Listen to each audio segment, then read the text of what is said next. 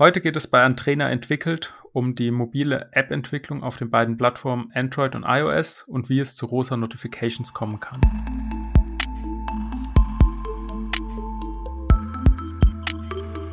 Andrena entwickelt. Der Podcast von Andrena Objects. Von EntwicklerInnen für EntwicklerInnen. Willkommen zu einer neuen Folge Andrena entwickelt. Hier ist Max von Andrena Objects und bei mir ist auch der Daniel. Hallo.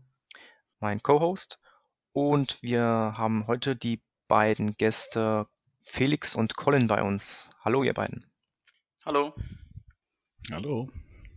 Wir haben ja heute das Thema äh, mobile Entwicklung oder App-Entwicklung. Könnt ihr beide mal uns einführen, inwieweit ihr schon Berührungspunkt damit hattet, was ihr schon in dem Bereich gemacht habt? Ja, hallo. Ähm, danke für die Einladung ich bin, glaube jetzt, bin auch bei einem Trainer seit knapp fünf Jahren inzwischen und habe seitdem schon verschiedene Projekte auch in Mobile-Entwicklung gemacht, mit dem hauptsächlich Fokus auf Android. Ganz klein wenig iOS-Entwicklung, aber ich glaube, in Android kenne ich mich dann doch etwas tiefer aus und auch ein bisschen mit Blick in so Cross-Plattform-Thematiken. Ja, auch danke von mir für die Einladung. Ähm, ich bin seit anderthalb Jahren bei der Andrena, habe davor äh, woanders gearbeitet, hatte auch mein allererstes Android-Projekt mehrere Jahre. Und ähm, ja, dieses Wissen konnte ich dann auch gleich nutzen, kam auch direkt in ein Android-Projekt bei der Andrena rein und mache hauptsächlich Android, bisschen iOS ab und zu, hier mal da mal einen Bug fixen, aber ja, größtenteils Android direkt, native. Danke, Colin. Habt ihr auch schon äh, andere Arten von Projekten gehabt oder seid ihr reine äh, Mobile-Entwickler? Meine meisten Projekte bisher bei Andrena waren Mobile-Projekte, aber ich bin jetzt seit einem knappen Jahr in einem nicht-Mobile-Projekt. Da bin ich eher im, im Backend unterwegs und mache da auch Datenbankentwicklung hauptsächlich aktuell. Jo, ich war eigentlich sogar eher Backend-Entwickler. Ähm, so, das war eine Server-Client-Applikation und Android war damals halt eine der Clients in der alten Firma. Und jetzt in der neuen bin ich, habe ich als Android-Entwickler angefangen. Mittlerweile mache ich aber fast mehr Azure. Da ich da einfach der äh, Bedarf größer ist. Azure ist dann äh, Webentwicklung letztendlich, oder? Nee, also Backend, ähm, Microservices in der Azure Cloud. Okay. So, ihr habt ja beide erwähnt, dass ihr jetzt hauptsächlich Android entwickelt habt. Wie war dann so der Vergleich? Also ihr habt beide auch iOS gemacht. Der Vergleich zwischen diesen beiden Betriebssystemen. Gibt es da große Überschneidungen oder ist da doch sehr viel, was individuell entwickelt werden müsste? Colin, hast du dazu einen näheren Einblick? Es gibt schon viele Überschneidungen, ähm, aber auch ganz schön viele äh, andere Sachen. Also für die IDEs. Äh, ich bin als Android-Entwickler kein Fan von den iOS-IDEs. Die sind sehr restriktiv. Allgemein ist die Sprache etwas restriktiver. Ähm, zum Beispiel Reflection wird ja stark eingeschränkt. Das führt dazu, dass du Mocks ganz anders schreiben musst, bis du ein bisschen externen Tool machen musst. Also äh, ja, es gibt viele Gleichheiten. Also du kannst zum Beispiel sehr gut die gleiche Architektur verwenden in der Regel. Viele machen ja Viper aktuell. Aber es gibt halt so in den Details dann doch ganz schöne Unterschiede. Nicht großartig. Ich glaube, die Colin hat schon viel gesagt. Also die Betriebssysteme an sich ähneln sich schon. Ähm, die Entwicklungsart, jetzt die Architektur, die ähm, kann man auch ähnlich wählen.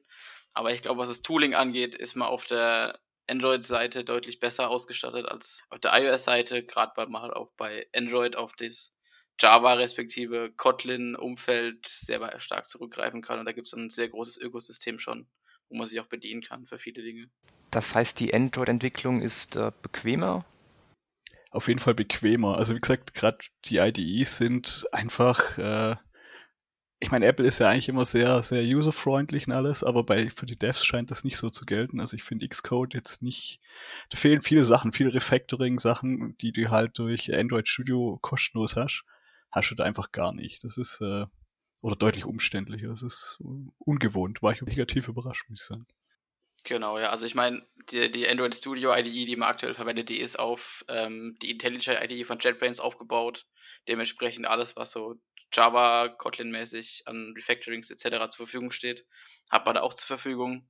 Und ich kann mich auch noch an mein erstes Projekt erinnern vor ein paar Jahren, als sich die iOS-Entwickler über das nächste große ähm, Xcode-Update gefreut haben, als dann endlich Renaming Refactorings dazu kam und man das nicht mehr über Copy and Paste machen musste. Aber da sieht man, dass da schon noch deutlich Unterschiede entstehen. Aber ich glaube, Apple arbeitet daran, in welcher Geschwindigkeit, weiß ich aktuell aber nicht. Also es hört sich ja sehr spannend an. Ihr habt jetzt quasi ein bisschen den Unterschied zwischen den beiden IDEs und auch die Entwicklung für die beiden Plattformen nativ herausgearbeitet. Was auch, zumindest mal jetzt aus meiner Filterblase, also ich habe jetzt noch keine mobilen Projekte gehabt, ist, dass so ein Trend auch ein bisschen Richtung Web-Apps geht, die dann halt auf den ganzen Plattformen genutzt werden und somit man dann quasi eine Cross-Plattform-Entwicklung hat, obwohl man halt gar nicht wirklich Mobile Code schreibt. Habt ihr dazu eine Meinung beziehungsweise auch Erfahrungen? Sei es jetzt Angular oder andere Web-App-Frameworks? Ich habe das schon einmal gemacht, da hatte ich eine, eine App geschrieben und dann sollten wir eine Webversion davon bauen. Haben wir dann auch gemacht und die haben wir dann auch äh, so responsive gebaut, dass man sie auf dem Smartphone benutzen konnte. Äh, die Webseite problemlos und da dementsprechend wurde die App danach abgeschaltet, weil es sich nicht gelohnt hat, die Features nachzuziehen oder es natürlich für die zweite Plattform nochmal zu entwickeln. Also ich finde schon, dass es funktionieren kann. Man braucht nicht für alles eine App bauen heutzutage, meiner Meinung nach. Das sehe ich eigentlich sehr ähnlich wie Felix. Wenn du einfach ein paar Formulare ausfüllen musst oder ein paar Sachen anklicken musst, da lohnt es sich nicht, eine native App zu machen. Ich denke, je mehr du an, an Sensoren ran musst oder je mehr du an, auf Features angewiesen bist, die, die mit hohen Android-Versionen kommen oder iOS-Versionen oder sich viel, viel Leistung brauchst, desto mehr lohnt sich eine native App. Aber je weiter weg du davon bist, desto mehr äh, macht der Aufwand einfach keinen Sinn ist die Frage, braucht man überhaupt, also selbst wenn man nativ entwickelt, braucht man überhaupt mehr als eine Plattform oder kann man das nicht auch ähm, beschränken auf Android oder iOS? Das kommt, glaube ich, darauf an, für was diese App der Anwendungsfall ist. Wenn ich so eine klassische Consumer-App baue, die jeder benutzen soll, dann bin ich in der Regel fast gezwungen, beide Plattformen zu machen. Es gibt einige wenige, glaube ich, die iOS oder Android exclusive sind, aber du verlierst halt eine relativ große Nutzerbasis, wenn du dich äh, auf eine Plattform bestrengst.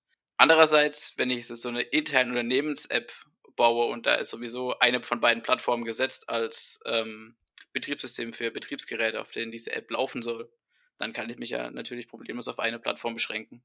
Und in der Regel sogar auf ein, zwei, drei wenige Geräte und habe mir da deutlich Aufwand gespart beim Thema Testen und solche Aufwände. Ist auf jeden Fall eine Idealsituation, wenn man sagen kann, okay, ich nehme die zwei, drei Geräte mit einem Betriebssystem. Ist natürlich zum Entwickeln deutlich angenehmer. Ähm, aber man muss natürlich auch sagen, oft gibt es dann halt doch auch interne Kunden, die sagen, ich würde jetzt gerne mein iPhone auch benutzen. Da ist halt die Frage, wie, wie stark die POs und wie stark das Unternehmen das dann unterstützen will. Felix, du hast jetzt gerade schon eben das Thema auch mit Testen angerissen und jetzt ähm, gesagt, es wäre da ein bisschen einfacher. Wie sieht denn generell so das, äh, die Umgebung fürs Testen äh, bei mobilen Entwicklungen aus? Also ich stelle mir ja vor, dass man das nicht nur auf einem Gerät testen sollte, Vielleicht, wenn man jetzt ein gewisses Firmengerät unterstützen muss, wenn es nur eins gibt, dann reicht das, aber in der Regel hat man, trotz dass es Android ist, wahrscheinlich mehrere verschiedene Formfaktoren, Handyhersteller und so weiter, die dann halt unterstützt werden müssen. Gibt es da irgendwelche Möglichkeiten oder was hast du in der Praxis schon erlebt? Ja, ähm, ist ein interessantes Thema. Also ja, gerade ich meine, iOS nicht so arg, aber Android ist ja die Vielfalt an Geräten, Formfaktoren, Display, Größen, Auflösung etc. sehr groß ich habe es meistens so gemacht, ich kann im, im Android Studio in der Entwicklungsumgebung kann ich mir Emulatoren äh, erstellen, wo ich dann die gängigsten Tests schon mal tun kann oder machen kann. Ob die App funktioniert, ob alles startet, ob alles so funktioniert, wie ich mir es denke. Aber um dann wirklich die App im, in Real Life oder im echten Mal zu testen, habe ich dann in der Regel auch noch ein, zwei Testgeräte, vielleicht sogar auch mehr, wenn es äh, sich lohnt, ähm, wo ich die App dann doch mal auch installiere und wirklich auf dem physischen Gerät dann testen kann, ob sich alles so verhält, wie ich mir es vorgestellt habe. Weil diese Emulatoren sind sehr stark, sind sehr plattformnah, aber wirklich ein echtes Gerät können sie meiner Meinung nach nicht ersetzen, was, was das angeht. Liegt natürlich auch daran, dass sie im Prinzip ja Stock Android haben, sprich nah am Pixel sind äh, von Google. Und was man auch sagen muss, leider sind die Hersteller teilweise weichen sie extrem stark ab davon. Also schon Samsung äh, ist ja dafür ein bisschen bekannt bei den Entwicklern, dass sie da ihre eigenen Dinge machen. Da funktioniert Bilderhandling teilweise einfach ganz anders oder Nokia hatten wir auch schon Probleme ja, jeder macht halt so ein bisschen was anderes und deshalb ist es tatsächlich wichtig, dass man, wenn man weiß, man muss diese Devices unterstützen und über der öffentlichen App ja sowieso, dass man wenigstens die großen Hersteller alle abtestet, vielleicht auch eine Testcloud benutzt, wenn man sich das leisten will. Ist das dann eine Alternative zu, ähm, zu einem Stall von äh, Handys auf deinem Tisch? Also, so wie ich es verstanden habe, brauchst du eigentlich von jedem Hersteller so die bekanntesten Modelle, um das auf dem Gerät am Ende zu testen, um zu sehen, dass sie wenigstens nicht abstürzt, die App. Aber was meinst du jetzt mit, kannst du das beschreiben, dieses Cloud-Testing, wie das funktioniert? Ja, genau, da gibt es so Testzentren, da stehen hunderte, wahrscheinlich sogar tausende verschiedene äh, Smartphone-Versionen. Also gerade bei Android, bei iOS ist es eigentlich deutlich äh, einfacher, aber gerade bei Android und ähm, man kann dann halt bestimmte Tests auf diesem fahren lassen, kann sie dann Screenshotten, Screenshots machen lassen und das kann man dann auswerten alles. Da geht es natürlich nicht darum, jetzt jedes einzelne Feature durchzutesten, aber einfach zu gucken, passt das, passt das Layout auf dem, passt das und so weiter und so fort. So die groben Tests. Habe ich jetzt persönlich noch nie gemacht, ich habe schon ein paar Mal davon gelesen. Ähm, ist halt ein bisschen teurer, aber ich denke, wenn du eine öffentliche App machst mit großer Reichweite, wäre das auf jeden Fall eine lohnende Option, ja. Und ich glaube, du brauchst auch, also im Idealfall hast du von jedem Hersteller, von jeder Art von Gerät eins da. Ist aber, glaube ich, utopisch. Ähm, auch wenn ich meine App bei Google in zum Beispiel in den Play Store hochlade, Apple macht das auch, dann werden die Apps bei denen in Testzentren zumindest auf diversen Geräten von verschiedenen Herstellern, Systemen, äh, auch mal installiert und zumindest mal gestartet, zu gucken, dass sie nicht beim Start direkt abstürzen. Also minimale Tests bieten dir auch die Hersteller schon an, bevor die App überhaupt vertrieben wird. Aber das kann natürlich nicht ein vernünftiges Testing, was du selber vorher nochmal gemacht hast, ersetzen.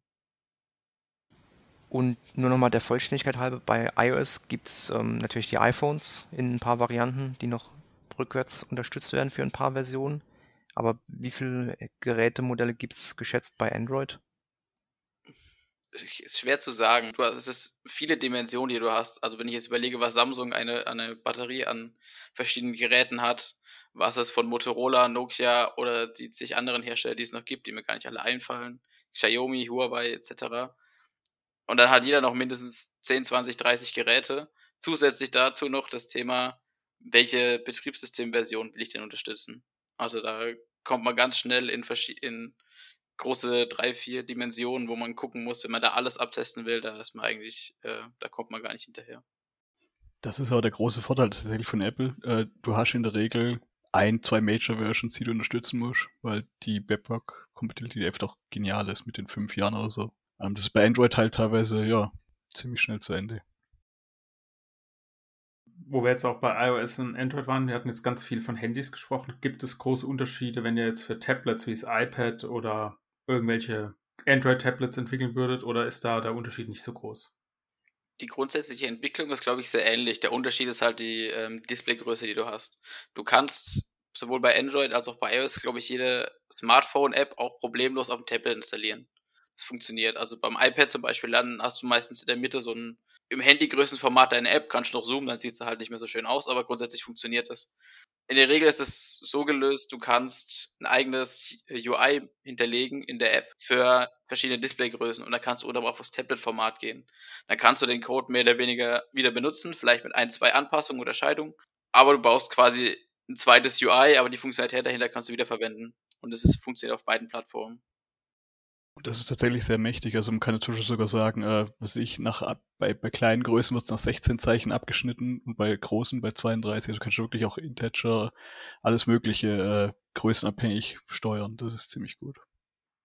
Weil wir jetzt schon gerade auch über UI-Designs geredet haben. So von außen betrachtet höre ich immer viel, dass es für die einzelnen Plattformen, also Apple und Android, unterschiedliche Guidelines gibt. Haben die sich mittlerweile angenähert oder wo sind da die großen Unterschiede? Weil das muss man ja teilweise dann doppelt designen und entwickeln. Habt ihr da nähere Einblicke? Thema Design ist ein großer Punkt. Also ja, beide Plattformen haben ihre Guidelines. Apple hat sein, oh, ich weiß gar nicht aktuell, wie es heißt. Und Google hat sein Material Design, was man ja so kennt. Die nähern sich immer weiter an. Also Funktionalitäten, die früher oder UX-Themen, die früher Apple exklusiv hatte, hat äh, Android übernommen und umgekehrt. Sie nähern sich immer weiter an. Trotzdem, die grundlegende Design ist schon noch unterschiedlich, gerade was die Form von Buttons angeht, wie ist die Typografie von Schriften, was ist so das grundlegende Schema für Icons. Wenn ich mich da an die Plattform halte direkt, dann sind die schon sehr unterschiedlich, was dann, dann für zwei unterschiedliche Designs auch sorgen würde für die App. Ja, Bedienung ist teilweise auch ganz anders. Also Android benutzt immer noch viel den Back-Button, äh, während in iOS halt eher auf so ein Kreuzsymbol dann Icon setzt oder so. Ja, ist schon deutlich anders, teilweise. Was an der Stelle vielleicht dann auch, ähm, wo ich auch schon einige Diskussionen mal geführt habe, ist das Thema zum einen die, die Plattform-Guidelines versus das Corporate Design der Firma, für die man diese App entwickelt. Also jede Firma hat ja ihr eigenes Design, keine Ahnung, wie, wie sehen bei uns auf der Webseite etc. Buttons aus, wie sehen Schriften aus. Da ist dann immer eine große Diskussion, wollen wir unsere App, dass sie genauso aussieht wie unsere, unser Corporate Design oder wollen wir sagen, wir bauen eine App, die sich in das System integriert? Möchte ich dem User quasi in natives, zum Beispiel iOS oder Android-natives Nutzererlebnis liefern oder biete ich ihm was eigenes, was ich mir überlegt habe und breche damit aus der eigenen, äh, aus der Welt, seinem Ökosystem ein bisschen aus? Kann man beides machen. Also Android vielleicht noch mehr als iOS, aber liefert dir alle Möglichkeiten, Dinge zu tun und auch Buttons custom zu designen, Textfelder, alles selber zu machen. Man muss sich nur dann bewusst sein, das kostet Geld. Oder Zeit in dem Sinne, dann auch wieder Geld. Ich muss diesen Button, wenn ich den benutze, den Standard-Button, den kriege ich geschenkt, sage ich. Button, Text drauf, Farbe rein, ich kann ihn anklicken, kann ihn benutzen. Möchte ich einen custom designten Button, kann es sein, je nachdem, wie weit die Anpassungen da gehen, dass ich den komplett selber bauen muss. Alle möglichen Animationen beim, beim kurz draufklicken, lang draufklicken, muss ich alles selber machen. Kostet Zeit und man sieht es im Endeffekt manchmal gar nicht großartig am Schluss. Und da muss ich mir bewusst sein, will ich dieses Geld investieren oder in diese Zeit oder ist mir nicht so wichtig. Inwiefern sind die Hersteller, also jetzt Apple oder auch Google als, als Store-Betreiber, ähm, kritisch gegenüber eigenen Design-Guidelines? verlangen sie, dass man da gewissen Designrichtlinien, wie jetzt, es wurde ja erwähnt, dass es ein X bei Apple gibt oder der Zurückknopf bei Android verwendet wird. Inwiefern sind die da strikter, was denen ihre Guidelines angeht? Oder sind die da Apple strenger, Google nicht so streng? Oder ist es denen eigentlich egal und sie empfehlen es nur? Also Apple ist allgemein schon recht streng im Review, aber ich glaube jetzt beim Design habe ich jetzt noch nie was gehört, muss ich sagen. Also ich glaube, Design ist ihnen halbwegs egal, solange du äh, die Corporate Sachen einhältst. Also sprich, äh, keine explizite Content oder so. Ähm, wie der dann aussieht, ist, glaube ich, ihnen recht. Sie empfehlen es dir natürlich so zu machen, aber äh, ich habe jetzt noch nie gehört, dass da ein Review da deswegen abgelehnt wurde. Geht mir ähnlich. Also es gibt einige Regeln, wann eine App in den Play Store oder App Store darf und wann nicht. Aber in Sachen UI habe ich da noch keine Einschränkung gehört. Sie bieten dir halt ihre Guidelines und dementsprechend ihre UI-Libraries an, um dir die Entwicklung zu vereinfachen an der Stelle. Was man halt wirklich bedenken muss, dass die, die Native-Komponenten teilweise massiv mächtig sind. Also zum Beispiel gerade so Textfelder mit Error-Handling und also sich äh, alles Mögliche. Das nachzuprogrammieren ist halt wirklich heftig, das hat der Felix ja schon gesagt. Kannst du das ein bisschen ausführen mit, mit der Fehlerbehandlung? Ja, es ist ja schon, dass du halt dann direkt äh, den Fehlertext sagt, äh, setzen kannst und dann wird unter, der, unter dem ähm, Textfeld quasi ein roter Text angezeigt. Oder du hast einen X-Button, um den Text zu löschen. Oder du hast einen, äh, einen Zeichenzähler, alles halt direkt schon drin. Quasi in dieser Komponente. Das kannst du alles abschalten, anschalten. Und äh, wenn du halt ähnliche Sachen machen willst, dann kostet dich das ganz schön Zeit. Und hast natürlich auch theoretisch eine höhere Backrate, weil das nachzuprogrammieren, ja. Ihr habt vorhin ähm, die Stores erwähnt und auch einen Review-Prozess genannt. Ähm, inwiefern ist das anders von der normalen, ich sag mal, Web- oder Backend-Entwicklung? Wie mache ich Releases und wie kommen die, wie kommt am Ende das Produkt an den Kunden oder an den Endnutzer? Was man halt immer bedenken muss bei, bei beiden äh, Plattformen eigentlich, dass du, du nicht unbedingt das Datum setzen kannst, äh, wann deine App gereviewt oder durchgeht. Das heißt, es kann auch mal drei, vier Tage dauern. Das kann selbst bei einer Dev-App mal drei, vier Tage dauern. Hatten wir auch schon. Ähm, wenn die halt ein größeres Review machen und dann steht das Ganze halt erstmal. Äh, was man viele dann machen, dass sie halt sagen, okay, ich reiche die App ein, zwei Wochen vor Release ein und setze dann ein Due-Date, äh, wo dann die App erst released wird. Sprich, die Wahrscheinlichkeit, dass es bis dahin reviewt wurde, ist quasi 100%. Aber das muss man sich wirklich bewusst machen. Das kann zwischen fünf und, ja, fünf Minuten und 72 Stunden locker brauchen. Auch wenn der Schnitt wahrscheinlich eher bei der Stunde ist. Ist das unabhängig von der, von der Plattform oder vom Hersteller? Ich würde sogar sagen, Apple braucht noch ein bisschen mehr, aber ja. Also diese paar Tage waren durchaus auch schon bei Android. Ich glaube, der Review-Prozess früher, ganz früher, glaube ich, wurde bei Apple das auch manuell gemacht. Da hat sich wirklich jemand die App angeguckt. Ich weiß nicht, wo sie da heute sind, aber das war, glaube ich, zu den Anfängen so, dass da jemand bei Apple saß, deine App quasi, die du hochgeladen hast, ich möchte sie gerne veröffentlichen, hat sie bei sich installiert, sich angeguckt und ob das alles so passt. Bei Google laufen da viele automatisierte Tests, zum Beispiel wie das, was ich vorhin schon mal kurz angesprochen habe, dass die App auf verschiedenen Geräten mal installiert wird und geguckt, ob sie funktioniert. Wenn da Fehler hochkommen, dann wird sie gar nicht erst veröffentlicht. Und es werden noch so Compliance-Geschichten überprüft aber auch hauptsächlich automatisiert über Wording. Also solche Geschichten werden überprüft und dann irgendwann ist sie dann über die Google und oder Apple Plattform verfügbar, die App zum Download. Apple macht es tatsächlich sogar noch so, dass sie jede App manuell prüfen. Also die, die, ich habe es ja schon neulich gelesen aus Gründen, ähm, die machen tatsächlich 50 bis 100 Apps am Tag, müssen die durchtesten. Und ähm, was da auch ganz wichtig dabei ist, wenn die App ein Login hat, muss man mittlerweile die Login-Daten geben. Also sprich, die brauchen einen Demo-User, den du ihnen lieferst, äh, damit sie die App testen können. Wenn sie das nicht können, kann es sein, dass du Glück hast und sie akzeptieren auch ein Video. Aber die meisten Tester akzeptieren mittlerweile tatsächlich nur noch ein Demo-Login. Sprich, die wollen sich in die App einloggen, die wollen da ein bisschen rumklickern. Ähm, wenn du das nicht hast, kann es sein, dass die App einfach nicht durchgeht. Und angenommen, ich entdecke jetzt ähm, Freitag früh einen Bug oder kriege den gemeldet in meiner App und bin auch schnell und finde den, kann den lösen und habe eine neue Version. Schaffe ich das noch bis Freitagabend oder wie schnell kann man Hotfixes ausrollen über diese App Stores? Ich glaube, dass da Google und Apple keine Unterscheidung machen an der Stelle, ob das ein Hotfix ist oder nicht. Du kannst tatsächlich einen Fast Track aktivieren, aber das darfst du nicht zu oft machen. Und wenn Apple das Gefühl hat, du nutzt es aus, also ich kenne es nur bei Apple, dann äh, deaktivieren sie die Funktion für dich. Also, aber es, es geht theoretisch, aber würde ich sehr sparsam benutzen. Also wirklich nur im absoluten Notfall. Also nur für diese angesprochenen Hotfixes. Aber ich gehe ja davon aus, dass in diesen Review-Prozessen nicht alle Bugs gefunden werden. Wahrscheinlich nicht.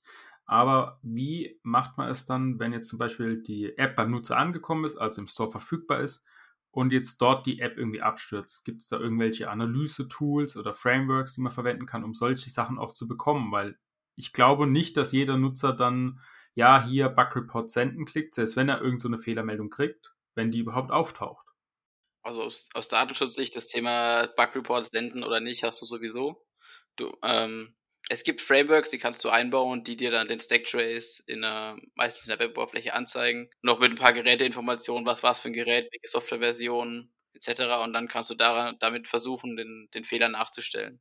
Ist nicht immer ganz so einfach, weil auch zum Beispiel der Code wird obfusziert, wird verkleinert, wird unleserlich gemacht.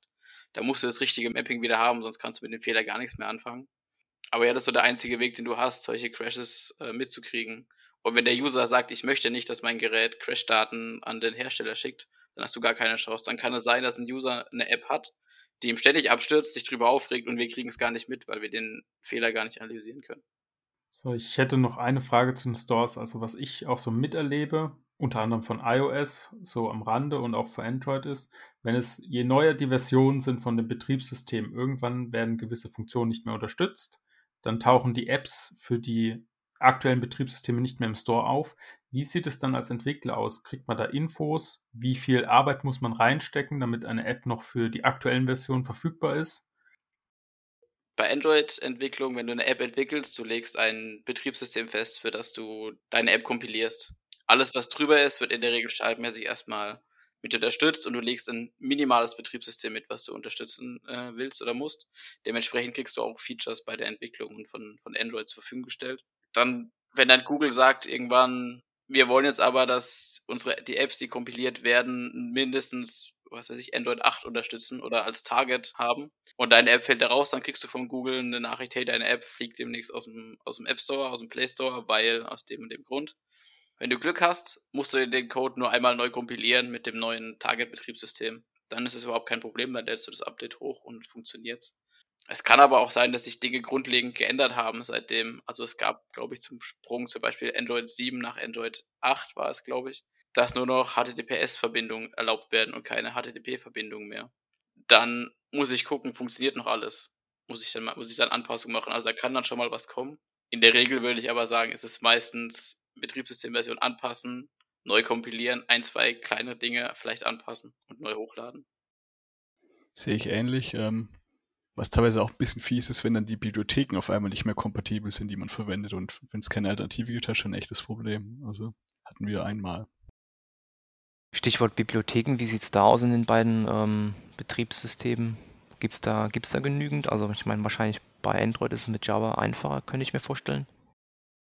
Genau, also Android setzt auf Java, inzwischen auf Kotlin, aber ich habe für den, die reinen Java-Operationen, die ich mache, kann ich eigentlich auf alle Java-Libraries zurückgreifen, die es gibt. Wenn ich mir Android-Features über eine Library reinholen will, dann muss ich gucken, ist diese Library mit meinem Betriebssystem kompatibel ist es zukunftsfähig, was ich dann einbaue. Also ich kann nicht jede Library, glaube ich, einfach benutzen dann an der Stelle.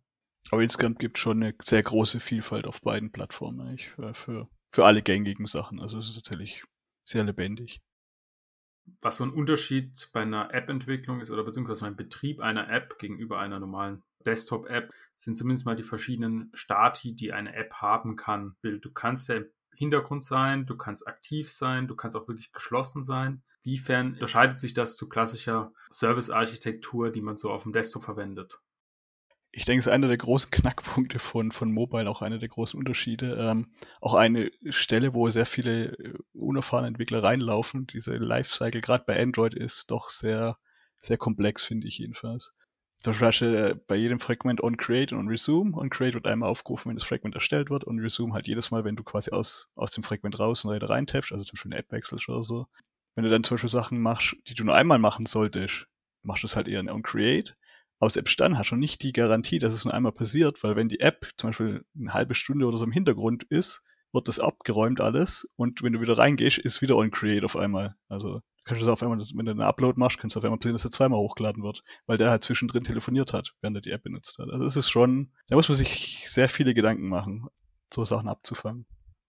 Also das klingt jetzt, als sollte ich, wenn ich eine App entwickle, dann möglichst äh, die möglichst dünn machen und nur so ein, eine View letztendlich für meinen Server sein, oder? Ist das so ein Konzept da, dass man einfach die, die Logik einfach auslagert und nur noch Ergebnisse anzeigt? Hat natürlich auch den Vorteil, gerade wenn du iOS und App, äh, Android machen musst, dass du die Logik einmal zentral hast und äh, wirklich nur noch die, die View dazu baust. Ja, bin ich absolut dafür. Der Meinung bin ich auch. Also gerade wenn ich auch ähm, performantere oder leistungs fressendere Operationen machen muss. Zum Beispiel, wir haben jetzt mal eine App gehabt, da wurden dann aus Daten, die wir an der App eingegeben haben, wurden PDFs generiert. Die, die möchte ich eigentlich nicht auf dem Gerät generieren und dann vom Gerät aus verschicken. Das soll schon der, der Server machen, der die Rechenleistung hat und die Zeit dafür, dass ich nicht am UI warten muss, bis der jetzt da fertig ist. Da reicht mir dann eine Rückmeldung zu sagen, ich bin erfolgreich durch die ganzen Dinge durchgelaufen. Eine Sache, die ich noch hätte, weil wir jetzt auch von der Entwicklung und vom Testing gesprochen haben, ähm, wir bei Andrena schreiben ja auch gerne und viel automatisierte Unit-Tests oder auch manchmal Integrationstests. Und wir hatten es jetzt eben davon auch, dass wir bei Android die komplette Java-Welt zur Verfügung haben, inklusive JUnit sogar und JUnit 5 sogar, was für meine normalen Unit-Tests überhaupt kein Problem ist. iOS-Tests laufen meiner Meinung nach, glaube ich, alle auf dem Gerät. Also sowas wie normale Unit-Tests gibt es da, glaube ich, gar nicht. Die laufen alle auf dem Simulator. Also die App wird immer installiert, um die Tests auszuführen. Aber es gibt schon äh, auch Testing-Libraries und Möglichkeiten zu mocken und so weiter. Oder auf dem Gerät, keine Ahnung, eine, eine Hauptspeicherdatenbank zu haben und so Sachen. Diese Möglichkeiten gibt es, ja. Das funktioniert alles äh, auch relativ gut. Also da ist Google auch schon relativ weit und äh, Apple auch, aber generell hauptsächlich die Testausführung und halt auch, wie ich da meine Tests schreiben und strukturieren kann, ist Google halt meiner Meinung nach etwas noch hinten dran. Zumindest was den ähm, Support vom Hersteller selber betrifft.